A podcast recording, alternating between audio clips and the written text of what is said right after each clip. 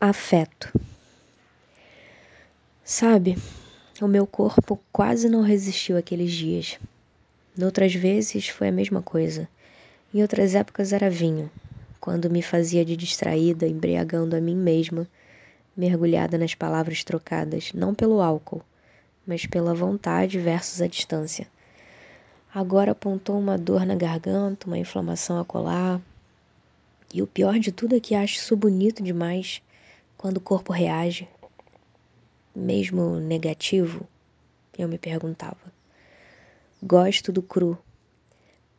Tanto e valorizo que eu mesma me visto de camadas até não poder mais, e quando não posso, é o mais próximo que chego do amor não romântico, a intimidade.